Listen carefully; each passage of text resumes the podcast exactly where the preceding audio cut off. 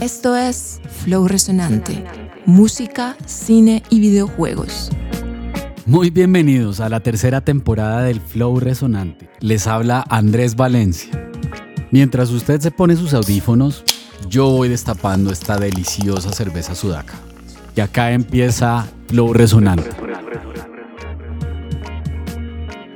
El disco, sin proponérselo, se convirtió en, en, una expresión de activismo, sin decirlo explícitamente y sin abordar las temáticas. Yo creo que hay mucha gente haciendo activismo a través de la música y mostrándolo a través de redes sociales. Pues la primera es Adriana Lucía, ¿no? Es imposible ignorar el papel de Adriana en, las manifestaciones, en, en, las protestas, su compromiso con esa resistencia. También Mario, el subcantante de Doctor Crápula. Bombi, de la corporación Son Batá, de la Comuna 13 de Medellín, quien también sacó una canción dedicada a ese tema el futuro, lo dicen algunos expertos, va a ser una combinación de esas cosas, de, la experiencia en vivo y la experiencia digital. Hay experiencias digitales muy interesantes pasando, como lo que pasó con Fortnite el año pasado, con varios de los shows, con el show de J Balvin, con el show de Travis Scott, con el show de Dead Mouse. Esa conexión entre los gamers y la música en vivo me parece muy interesante y creo que es un caldo de cultivo de nuevos públicos y de nuevas audiencias. Nos pueden seguir en arroba Flow Resonante y arroba One Music en Instagram y Facebook. Nos pueden escuchar desde siete plataformas incluidas Spotify, iTunes, entre otras. Aquí seguimos resonando. Muy bienvenidos y bienvenidas al episodio número 50 del Flow Resonante.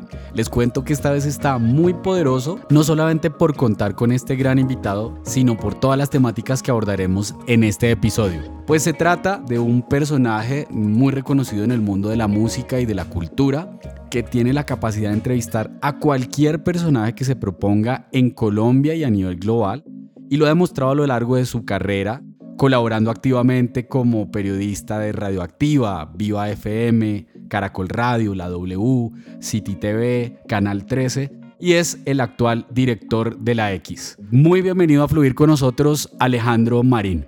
Hola Andrés, mucho gusto, es un placer estar acá.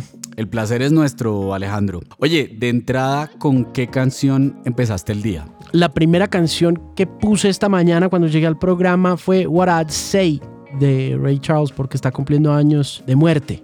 Brutal, me parece. Soy un gran apasionado del soul. Sí, seis minutos ahí de puro sabor y lo que dices tú, pues el soul, como se lo inventó él, porque en realidad creo que esa es una de las cosas importantes que hizo Ray Charles, ¿no? Inventarse un género en un momento en el que, pues, si bien había muchas cosas innovadoras pasando, no todas eran muy bien vistas. Y mm, este hombre sí fue un músico muy comprometido con el desarrollo de esa música. Hubo muchos músicos, como, no sé, Sam Cooke, como Jackie Wilson, que también contribuyeron en una gran medida a la creación de esa forma de música, pero pero Ray Charles hizo muchas cosas más por idear una nueva forma de pop negro que fusionó el RB de los años 50 con las voces de, de, gospel y eso añadió mucho sabor del jazz contemporáneo, del blues de los años 60, del country. Además, su forma de cantar era una de las más emotivas y fácilmente identificables de todos los artistas del siglo XX a la altura de, de, Elvis Presley, de Billie Holiday y también era un magnífico teclista, era un arreglista y director de orquesta sin igual. Pero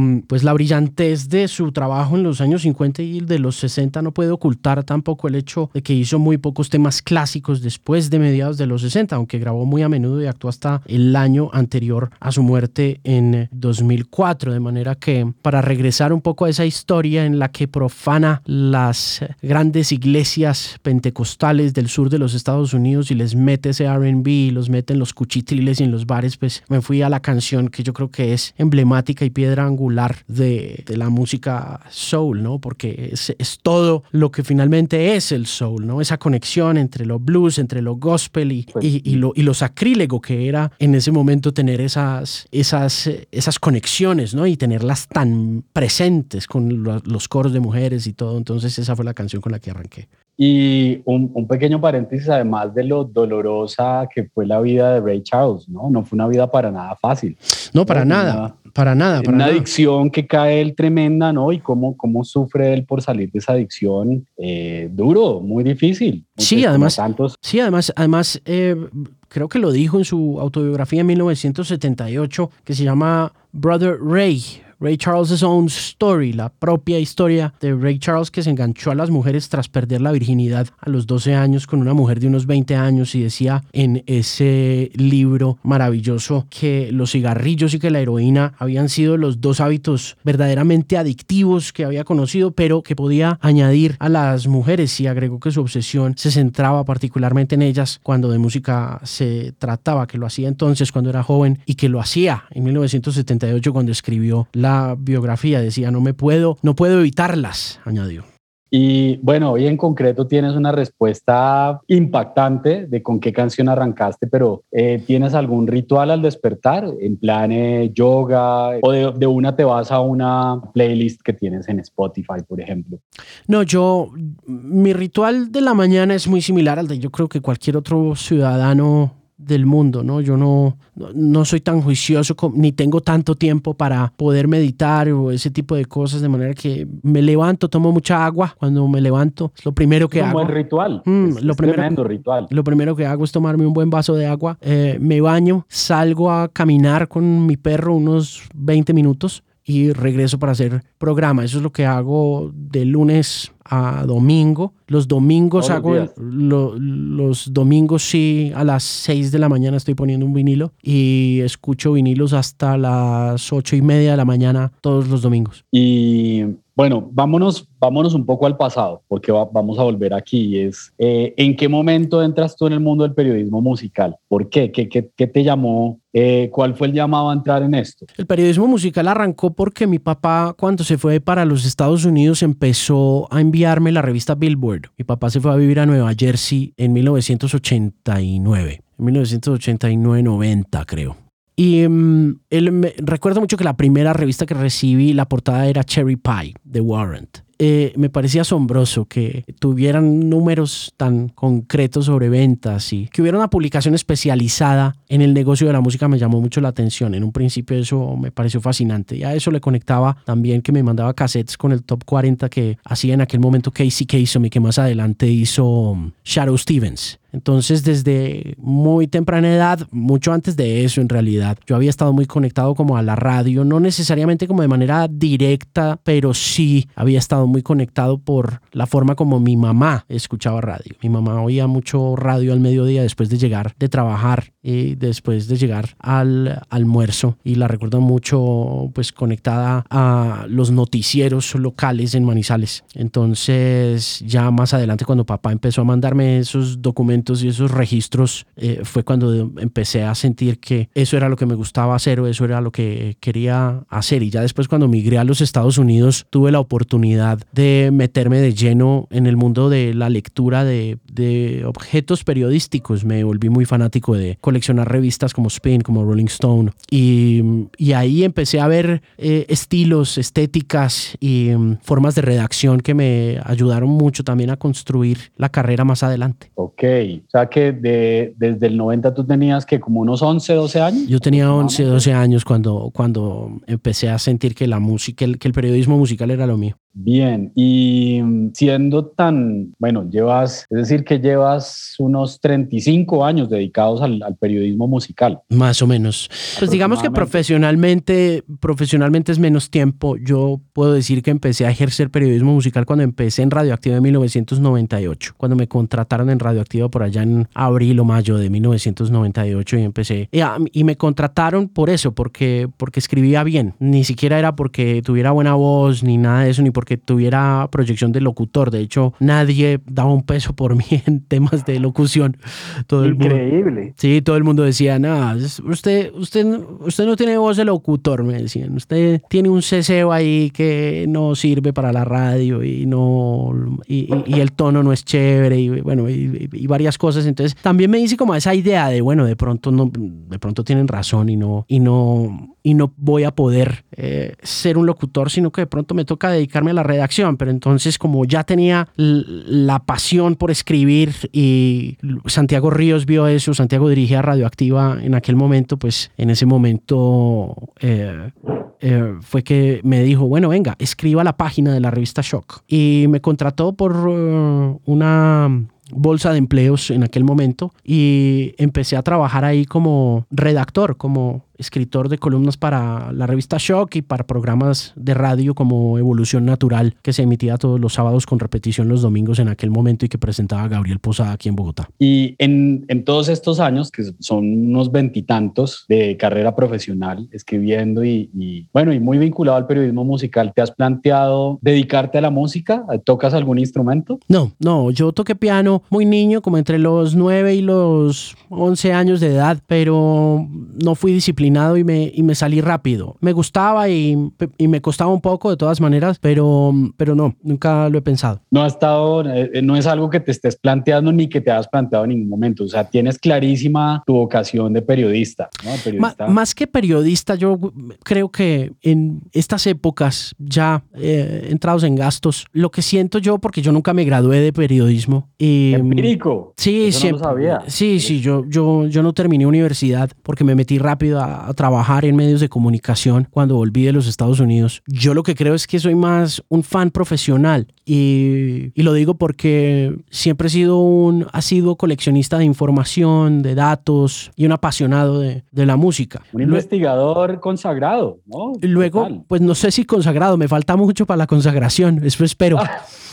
pero, mm, pero creo que mi fortaleza está en eso, en que, en que soy un fan, como un representante de ese personaje que ha sido el fan en los últimos 60 años en la historia de la, de la música pop. Creo que eh, cumplo con todos los requisitos de, de, un fan profesional. He sido coleccionista, escribo, comento, discuto, controvierto, eh, me gustan cosas, odio otras, eh, y eso... eso creo que es más mi vocación que cualquier otra cosa y creo que es también la razón por la cual la gente se acerca un poco a lo que tengo que decir, por el hecho de que se identifican con alguien desde esa perspectiva de, del fan, estando en, cierto, en, cierta posición de poder mediático, por llamarlo de alguna manera. La gente me ve como, un, como uno de ellos, pero con micrófono, ¿no? Y que has hablado un poco de tu fortaleza, ¿no? de tus fortalezas. ¿Qué ha sido lo más difícil para ti dentro de toda esta carrera como profesional empírico, que tú mismo como fan de la música? Yo creo que la consistencia siempre va a ser lo más difícil de ejecutar y de sacar adelante con cualquier cosa que uno haga en la vida. La consistencia está muy conectada a la disciplina y la disciplina no necesariamente está conectada al talento. Entonces, en eso digamos que yo poseo talentos que quizá otras personas no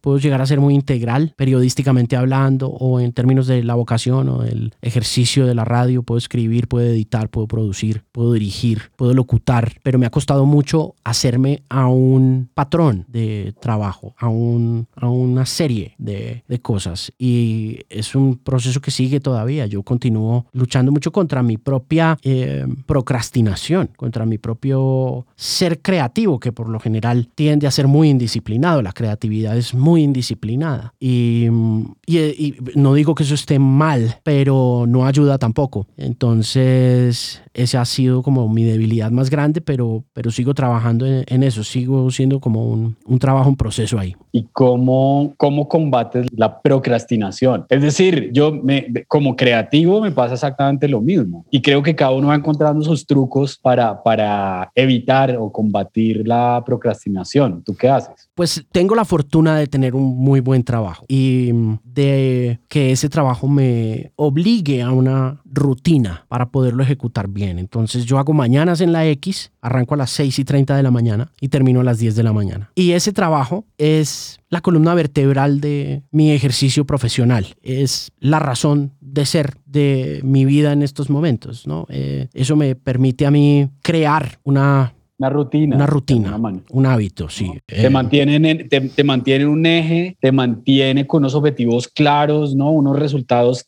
tengo que entregar tantos contenidos, ¿no? A la semana tengo que hacer tantas entrevistas, tengo que revisar tal. De hecho, allá, esa es una de las preguntas a las que me parece interesante llegar, es cómo haces para mantener el foco en medio de la cantidad de lanzamientos, personajes, en la cantidad de actualidad que vivimos donde hay un bombardeo de redes sociales brutal. ¿Cómo haces para priorizar los temas de los que te interesa hablar? La radio tiene una cualidad espontánea que permite que en la medida en que uno la ejerce pueda darle una prioridad a esa información y pueda curarla. En particular la radio que yo hago, que es una radio dedicada al anglo y al top 40 más que todo, aunque no solamente ponemos top 40, ponemos otras cosas, a veces podemos, podemos explorar otros lugares no tan comerciales sin tampoco irnos muy lejos, pero el formato hace parte también de la periodicidad, de la rutina, entonces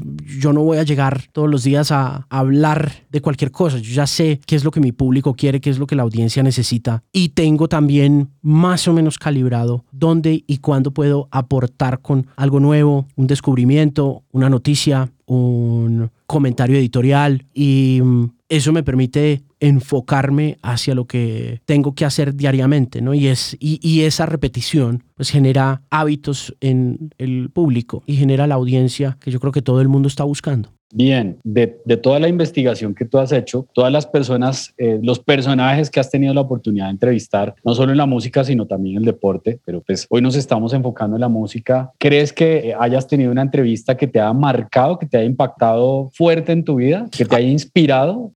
Ha habido muchas entrevistas que me han inspirado y pues tú comenzabas hablando un poco de Nile Rodgers. Y a mí Nile Rodgers el año pasado me, me pareció muy interesante. Esa fue una entrevista que se hizo con motivo del lanzamiento de un músico colombiano llamado Manuel Medrano, a quien Rogers le produjo una canción. Pero estábamos justo pasando por este momento posterior a la muerte de George Floyd en Minneapolis, en Minnesota, a manos de la policía. Y no contaba con que Rogers fuera a hablarme de su pasado activista como parte de las Panteras Negras. Él es uno de los líderes de las Panteras Negras en la década de los 70. Yo vine a darme cuenta de eso este año. Yo sabía de la importancia de Nile Rodgers en la música, pero lo que no sabía y no tenía tan claro, y creo que él tampoco, es su papel tan importante en la forma como el disco, sin proponérselo, se convirtió en, un, en una expresión de activismo, sin decirlo explícitamente y sin abordar las temáticas. Eso me llamó mucho la atención, pero también pues, me conmovió mucho que, que Rogers, quien estaba allí por cuestiones de disquera para promover esta canción de Medrano, terminara conversando sobre eso y sobre su involucramiento en las Panteras Negras y sobre cómo esas revoluciones que se produjeron en aquellas épocas terminaron fallando y por qué fallaron. Eso me inspiró mucho. Esa entrevista del año pasado, la otra entrevista que también me inspiró mucho el año pasado fue con Luis Extravaganza, que es uno de los bailarines de Madonna, en una época en que estaban recién saliendo de esa década de los 70, que había satanizado a través del consumo de rock y del consumidor rockero al disco y, y que muestra un poco también cómo una canción como Vogue termina siendo otra manifestación de activismo, sin que se lo propusiera, pero visibilizando al público trans y al consumidor trans y a la gente trans. Y no nos dimos cuenta, muchos de los que gozamos de Vogue no supimos jamás que lo que estaba pasando en realidad era una reivindicación de la sexualidad alternativa y de la sexualidad en general. Y mm, hablar con Luis fue meterse muy de fondo en el mundo de las casas trans desde que comenzaron a comienzos del siglo XX en Nueva York hasta el momento en que Madonna las descubre a finales de la década de los 80 y lo que pasó en términos de apropiación cultural, en lo que sucedió en materia de, de de transformación cultural también y en la forma como Madonna nuevamente revolucionó al, al mundo ¿no? y causó una controversia de la que nosotros no estuvimos muy enterados porque en realidad la veíamos como la reina del pop y estaba mercadeada como la reina del pop, pero su presentación de la comunidad trans y de la comunidad homosexual a través de Vogue cruzó todas las barreras ¿no? y las cruzó de manera invisible, fue una, fue, una transgresión en en, realidad. Vogue de Madonna es uno de los discos más vendidos de 1991, de 1990. Entonces, eh, oír a Luis Extravaganza hablar de eso, hablar de pandemia después de haber sido parte también de una comunidad que sufrió en carne propia el azote de la epidemia del SIDA y, y, y mirar un poco con, con uh, desdén la manera como hoy en día nosotros ya globalmente desde lo pandémico entramos en este pánico y ver cómo Extravaganza, quien había sido el coreógrafo de Madonna para Vogue, decía, los gays ya pasamos por acá, nosotros ya tuvimos nuestra propia pandemia, lo que pasa es que ustedes nunca la, la, la quisieron vis, visibilizar o la quisieron ver, fue también muy inspirador. Ver. Tal, justamente llegas, tocas un tema pues en medio de lo que, de lo que estamos viviendo en Colombia, ¿no? Desde, desde la música, ¿qué crees que esté pasando en Colombia que esté generando un activismo probablemente no a esa escala como lo fue el disco en los 70s o, o lo que estás comentando de A principios de los 90s, pero qué, qué géneros, qué movimientos, qué, qué letras, qué artistas puede haber detrás de un, de un activismo con todo lo que está pasando hoy en día en Colombia? Yo creo que hay mucha gente haciendo activismo a través de la música y mostrándolo a través de redes sociales. Pues la primera es Adriana Lucía, ¿no? Es imposible ignorar el papel de Adriana en, en las manifestaciones, en, en, las protestas, su vinculación, su compromiso con, con eh, esa resistencia. También Mario,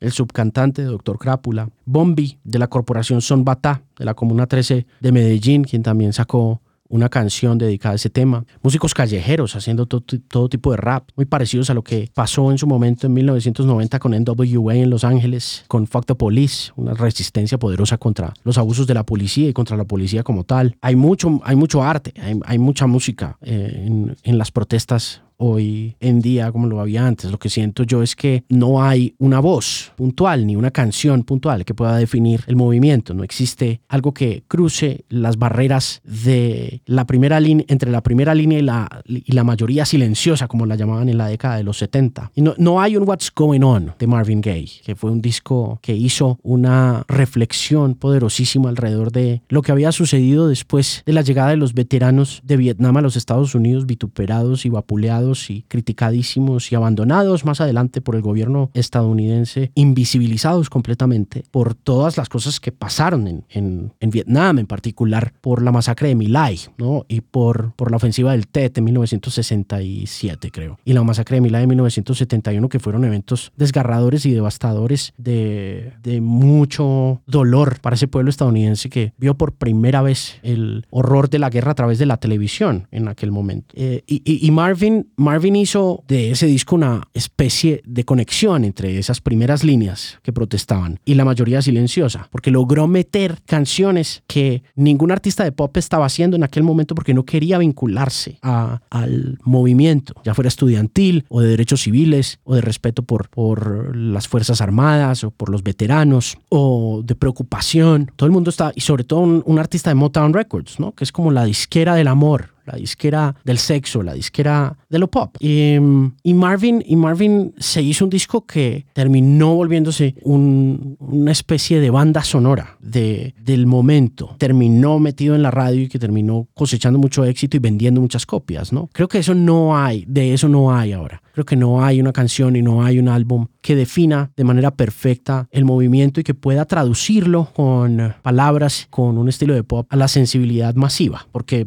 ya no, ya no estamos en esas épocas, ¿no? Pero, pero es indiscutible que el arte ha jugado un papel muy importante en la manera como, como la resistencia ha, presenciado estas manifestaciones en Colombia. Quiero mencionar algo para que lo sigamos debatiendo, es lo disruptivo que fue Marvin Gaye en ese momento de plantearle en su día a Barry Gordy, el director de, de Motown, cuando le plantea o salimos con esta canción o definitivamente yo no sigo jugando en este equipo. Y es la primera vez que Marvin Gaye rompió como un formato paradigma dentro, dentro de Motown y lo, lo llamativo como un inspirador pues en estos tiempos donde no tenemos que ceñir unos parámetros, donde realmente tú te puedes parar en la línea y decir, yo soy un artista, soy un compositor, productor, y esta es la línea que yo quiero mantener. Y si usted no quiere jugar aquí, pues yo no. Esto es lo que yo tengo para contar. Esta es mi historia y esto es muy importante. Me parece que él se mantuvo en esa raya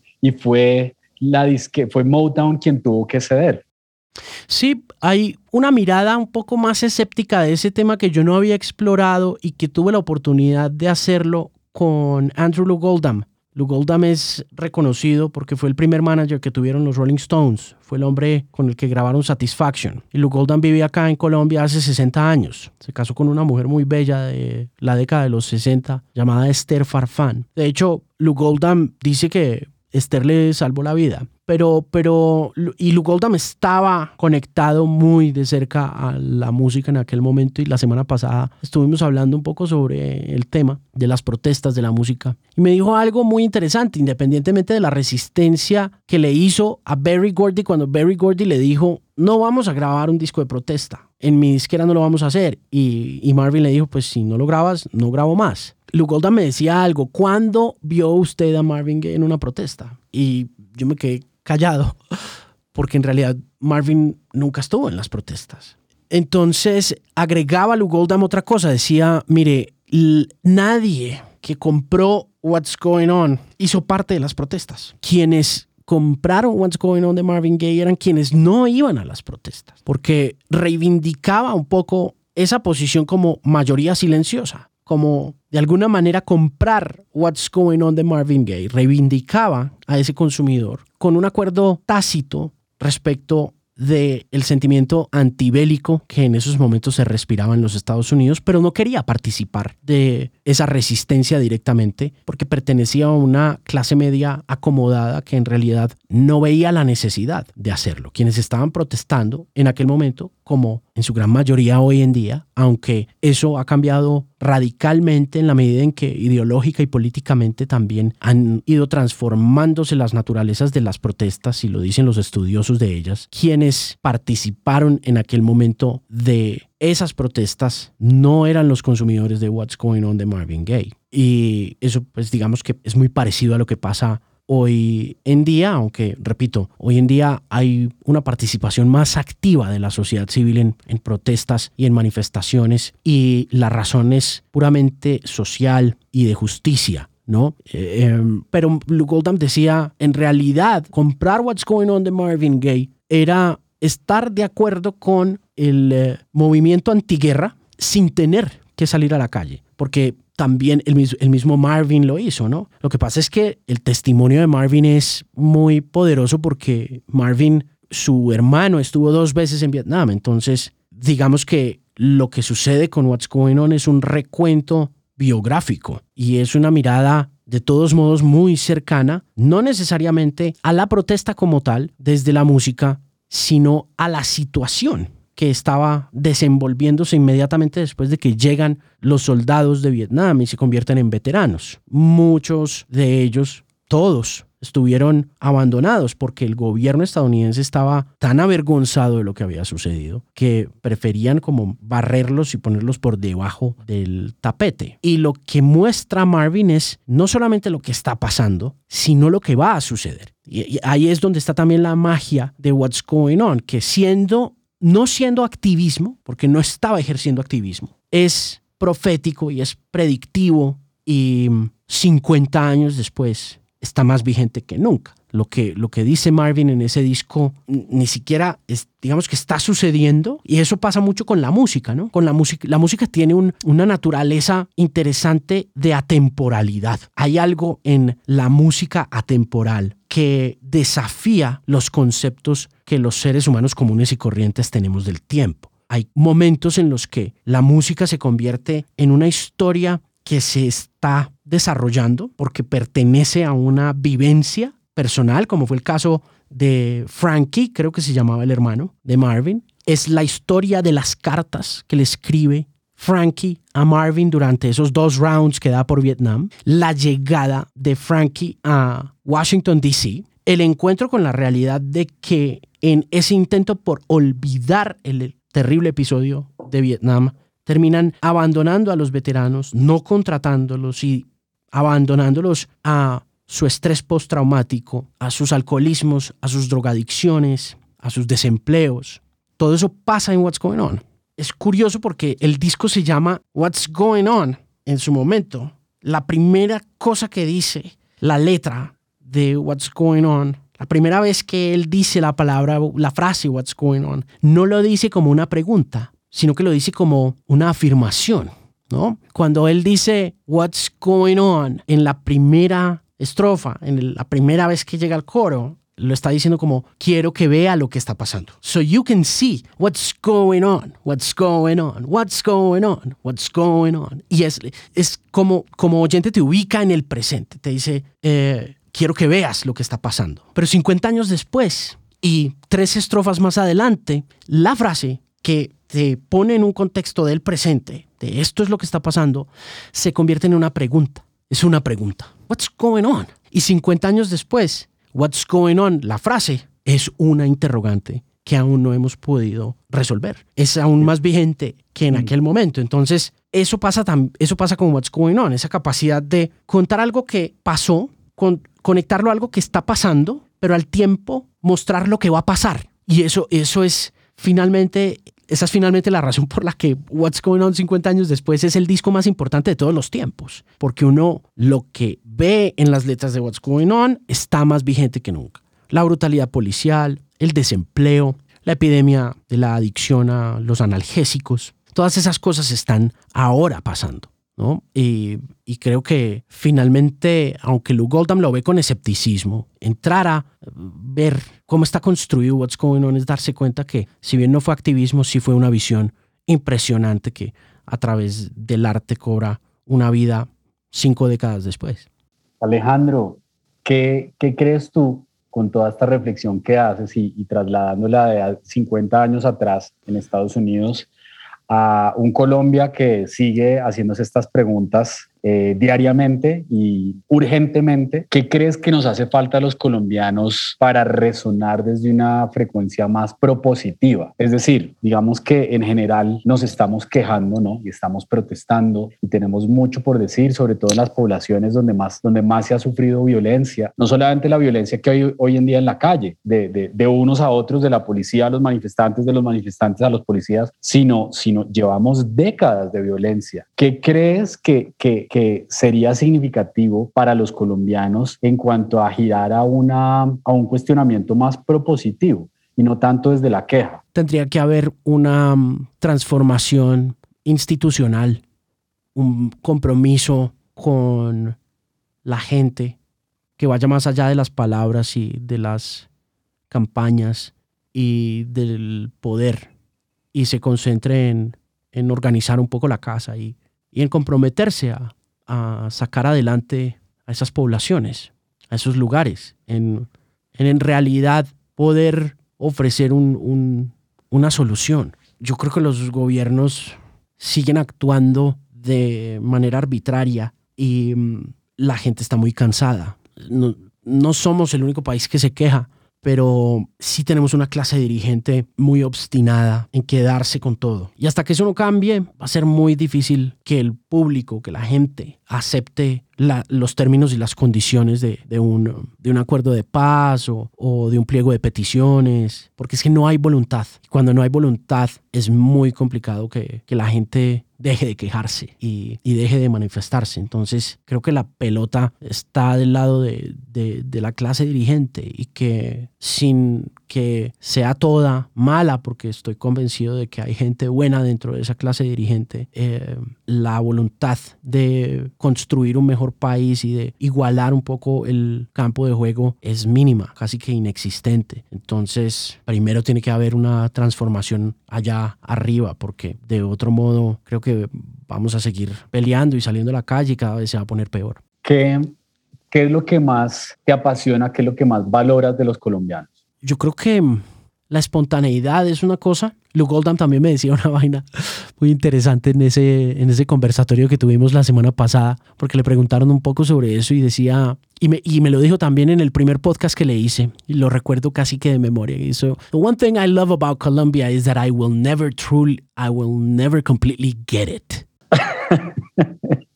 Y, Ambigüedad. Y lo complementaba en esa conversación de la semana pasada diciendo, el colombiano es la persona más espontánea y más reprimida del mundo.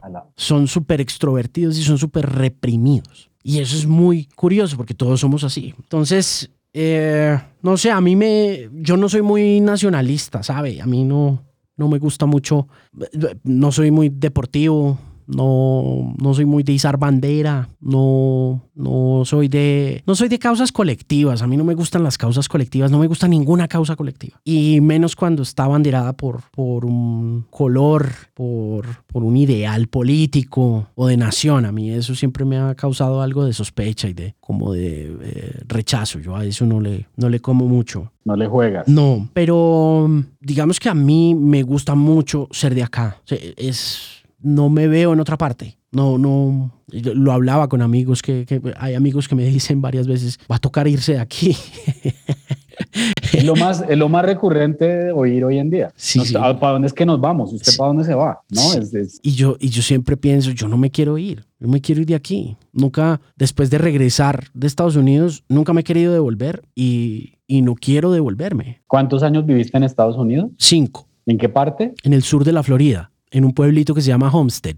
Y hoy en día Colombia y aquí te quedas. Sí, yo les decía también en estos días, tiene que ser que aquí, o sea, que pongan una bomba atómica acá, aquí en, en la esquina y que borren media cuadra, pues. Tiene que ser una cosa así. Tiene que ser una persecución ya de, de carácter personal o una persecución que básicamente digan, oiga, eh, mi vida corre peligro y toca irse. ¿Te has visto en ese escenario? ¿Te, no. has, ¿Te has visto amenazado? No. Como periodista musical, no. Sí, pues sí. Ha, ha, pasado en ocasiones que lo amenazan a uno, y, pero, pero no es como decía Félix de Bedut en la entrevista que le hiciste, que él ya eso no le comía, ¿no? Sí, eso. Ya después, es decir, lo que él pasó fue muy serio, ¿no? Eran unas amenazas serias. Eso es cierto, eso es cierto. Sí, a, mí me ha pasado por Twitter y por redes sociales que dicen alguna cosa y pues eso sí genera mucho susto al principio, pero, pero ya después uno dice, ah, eso no. Volvamos, volvamos a la música para ir, para ir cerrando. ¿Qué es lo que más extrañas de la música en vivo? No mucho.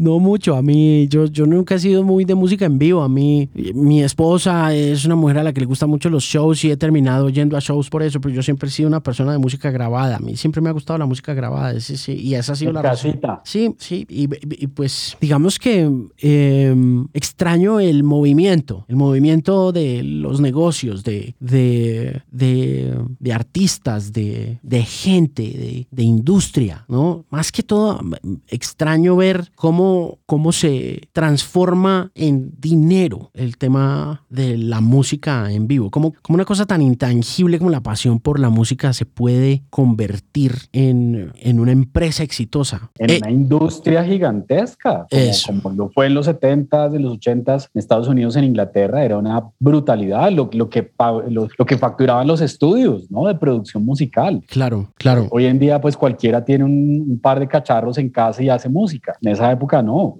Sí, sí. Em, Sí, pero sobre todo, pues en vivo, eh, extraño es eso, extraño es ver cómo esas maquinarias de la música en vivo se ponen en marcha para conectar a un consumidor con su artista y sacarle dinero. Hay una cosa, por ejemplo, que le, le escuchaba a Michael Rapino, que es el CEO de Live Nation, hace por ahí tres años en un podcast con Bob Lefsetz en el que decía que mm, el eh, consumidor de Live Nation no es un consumidor de un concierto y que tienen a ese consumidor planillado para sacarle cierta cantidad de plata por el resto de la vida. O sea, cuando y, y no sé y no sé y la gente no se da cuenta de eso, pero Live Nation, que es la empresa de conciertos más grande del mundo, sí lo tiene claro. Ellos saben cuánta gente va a conciertos, a qué conciertos van, cuánta plata invierte cada una de esas personas en un concierto al mes, al trimestre al año y hacen una proyección de vida y dicen, esta persona va a vivir promedio hasta los 80 años. Esta persona para nosotros equivale a tanto dinero. O sea, es, es un, el, el negocio de los conciertos es un negocio realmente fascinante, porque mientras tú estás comprando una boleta para ver a tu artista favorito, ellos están pensando en qué artista te van a llevar, a qué show te van a llevar después. Y están buscando incrementar esa inversión. Están haciendo cualquier cantidad de cálculos contigo directamente. Están diciendo, bueno, Andrés, ¿cuánto, cuánto se gasta? ¿Cuántas boletas de conciertos de nosotros se gastó Andrés este año? Vamos a buscar que el año que viene se gaste el doble. Y vamos a duplicar esa inversión en el transcurso de 20, 25 años. Eso es fascinante, eso es increíble. Es también inclemente e inmisericorde y parece sin corazón, pero esa es la naturaleza de ese animal de los conciertos y de los shows en vivo, ¿no? Y extraño mucho eso, extraño mucho ver una, una, una, industria como esas que apenas estaba empezando en realidad en Colombia, porque se estaba apenas construyendo. Eh, y toca volver a empezar, ¿no? Y creo que no va a ser nada fácil. ¿Cómo te imaginas la reactivación de la música en vivo en Colombia? Lenta, cara, carísima, me la imagino muy cara, me la imagino aún más desigual que hace dos años. No, no mal, pero, pero sí... Eh, lenta y cara, ¿no? No satanizo eso, ¿sabes?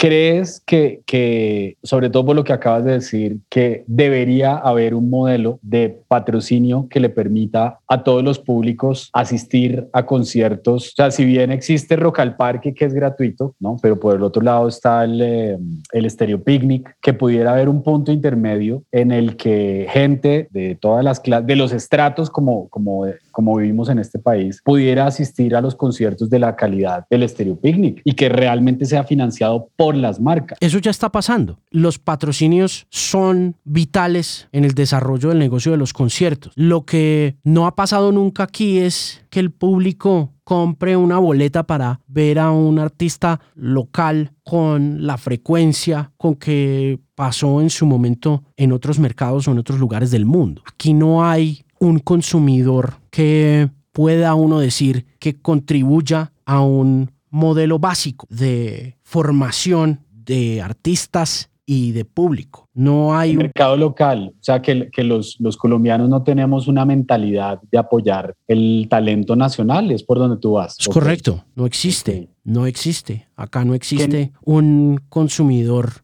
asiduo de eso. ¿Por qué? No ¿Por sé. qué crees que nos pasa eso? No sé, no, no, no estoy muy enterado ni muy informado, pero me atrevería a especular que la naturaleza rural del país y la forma como desde lo rural y lo popular se ha desarrollado un mercado cultural muy financiado por el gobierno local juega un papel muy importante en la manera como el público termina consumiendo música gratis a través de verbenas, festivales, carnavales, ¿no? O sea, siento yo que la gran mayoría de las cosas que han pasado en este país en materia de música en vivo han contado con un respaldo de esas autoridades, de esos gobiernos locales y que han terminado instrumentalizando el consumo de esas músicas para el disfrute de los públicos, pero también para otros fines políticos. Y que en ese proceso se ha culturizado al consumidor en la gratuidad. Y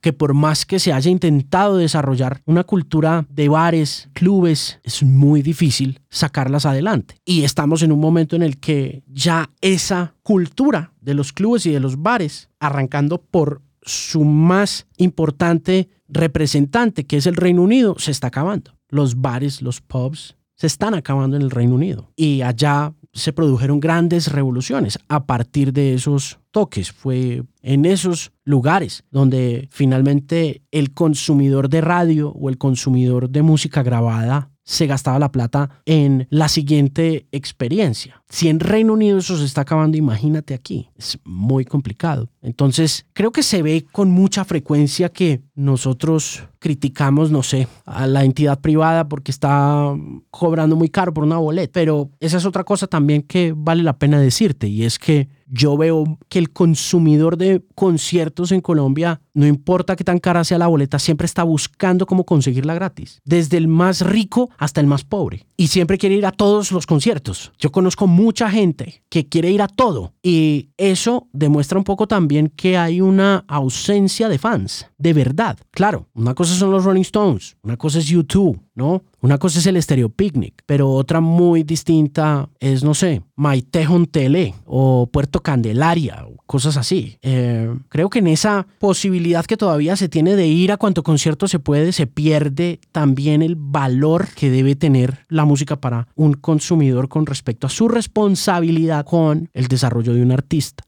Y, y, ahí estamos. estamos. Como te digo, hemos avanzado mucho, que mal que bien aquí hay espacios en Bogotá como el Royal Center, como el Teatro Julio Mario Santo Domingo, lugares de 1.200, 2.000 personas, donde finalmente comienza, donde comienza, perdón, la cadena de producción de, de la música en vivo. Entonces, y hay gente, pero, pero sigue faltando, sigue faltando un público que quiera arriesgarse, que quiera ver cosas nuevas y que quiera pagar por ellas, que es lo más difícil, ¿no? Según esto, ya para, para ir cerrando ahora sí, es, ¿crees que el, que el modelo virtual es el que definitivamente va a funcionar? No. O sea, por lo que definitivamente la experiencia en vivo no tiene igual, en, eso estamos de acuerdo. No, absolutamente son dos cosas muy diferentes, son dos cosas muy distintas y no hay cómo compararlas. El, el futuro, lo dicen algunos expertos, va a ser una combinación de esas cosas, ¿no? de, la experiencia en vivo y la experiencia digital. Hay experiencias digitales muy interesantes pasando, como lo que pasó con Fortnite el año pasado con varios de los shows, con el show de J Balvin, con el show de Travis Scott, con el show de Dead Mouse. Esa conexión entre los gamers y la música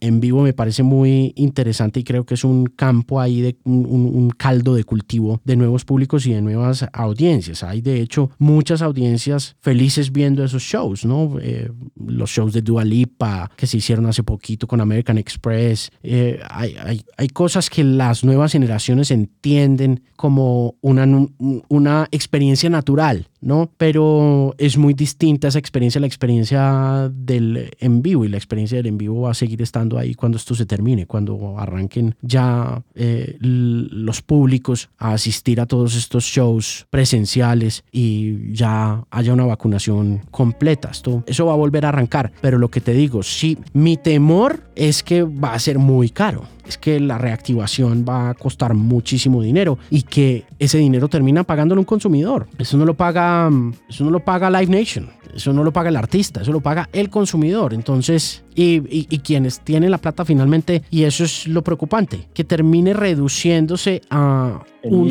a un sector y volvamos, no sé, al siglo XVI, o, ¿no? En el que un emperador o un duque o alguna de esas figuras aristocráticas mandaba a hacer un lugar a la medida de sus expectativas para tener a Mozart tocando todo el mes, ¿no? Como una cosa así. Pero puede producir lo que produjo también en su momento eso, ¿no? Esa segregación de la cultura hizo que bajara por goteritas a las clases medias y bajas de aquel momento un, un mestizaje y una y un sincretismo muy poderoso que terminó siendo mucho más importante que la misma música, entre comillas, culta. Porque es que cuando esos instrumentos empiezan a pasar a manos de la clase popular, es que se producen las grandes revoluciones que cruzan el océano y llegan a Nueva York y transforman la cultura de la música popular, que venía de, esas, de esos espacios que originalmente eran cerrados y que de alguna manera también en su momento satanizaron esas clases altas, ¿no?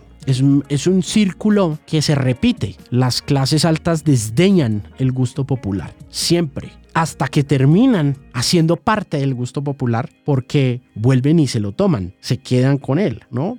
pasó en su momento con el vaudeville, pasó en su momento con Broadway, pasó en su momento con el jazz, pasado con el punk, pasado con el rock, pasado con el reggaetón y va a volver a pasar. Pero lo preocupante es qué va a suceder con esas generaciones que se van a quedar sin entrar a esos shows porque no tienen plata, ¿no? ¿Qué, cómo van a reaccionar? Seguramente ahí va a haber otra revolución. Wow, pues muy poderoso. Yo, yo creo que aquí nos podríamos quedar hablando toda la tarde, la verdad. Además, tú eres pues impresionantemente un conversador brutal. Así que te estoy supremamente agradecido por, por este, de verdad, vuelvo a decirlo, generoso espacio de conocimiento musical y social que, que requiere el país. Mil gracias, Alejandro. A ti, Andrés. Hermano, un, abrazo, abrazo, enorme. Muchas gracias por la invitación, de veras que fue un placer.